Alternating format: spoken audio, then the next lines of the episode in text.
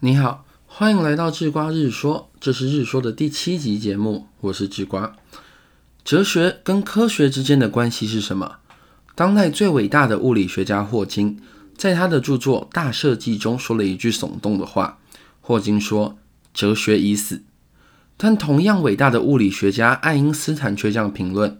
爱因斯坦说：“如果把哲学理解为在最普遍和最广泛的形式中对知识的渴求。”那么，哲学显然就可以被认为是全部的科学之母。这就奇怪了，怎么两个近代物理最顶尖的学者，居然对哲学和科学之间的关系有着完全不同的结论呢？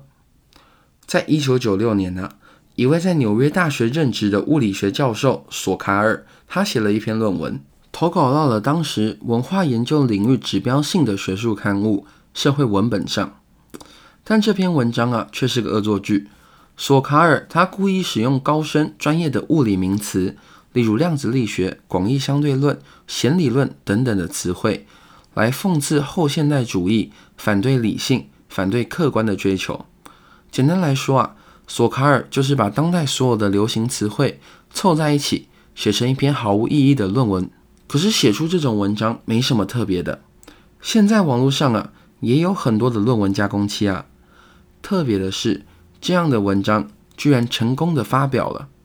要知道，发行社会文本的不是普通的出版社，那可是美国杜克大学出版社发行的。他们居然允许发表这种基本上全篇鬼扯的论文。让智瓜带你看一段论文的内容：量子物理学强子的薛代理论、复数理论和混沌理论具有共同的基本假设，实在不能在线性的术语中被描述。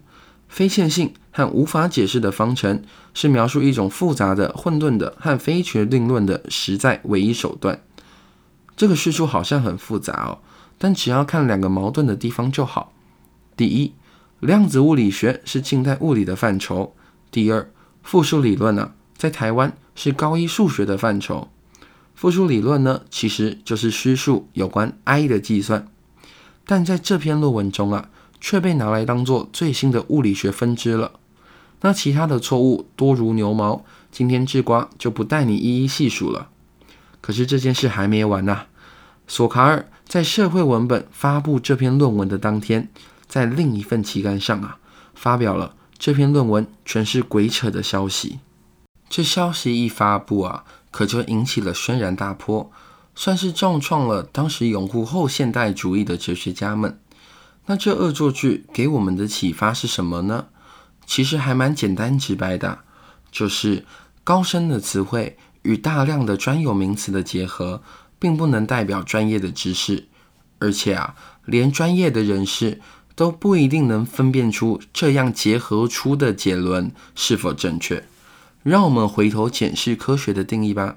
在韦氏词典中啊，对于科学的定义是一种求知的状态。求的是为了摆脱无知和误解的知识。那哲学呢？同样在韦氏词典中啊，给出的定义叫做追求智慧。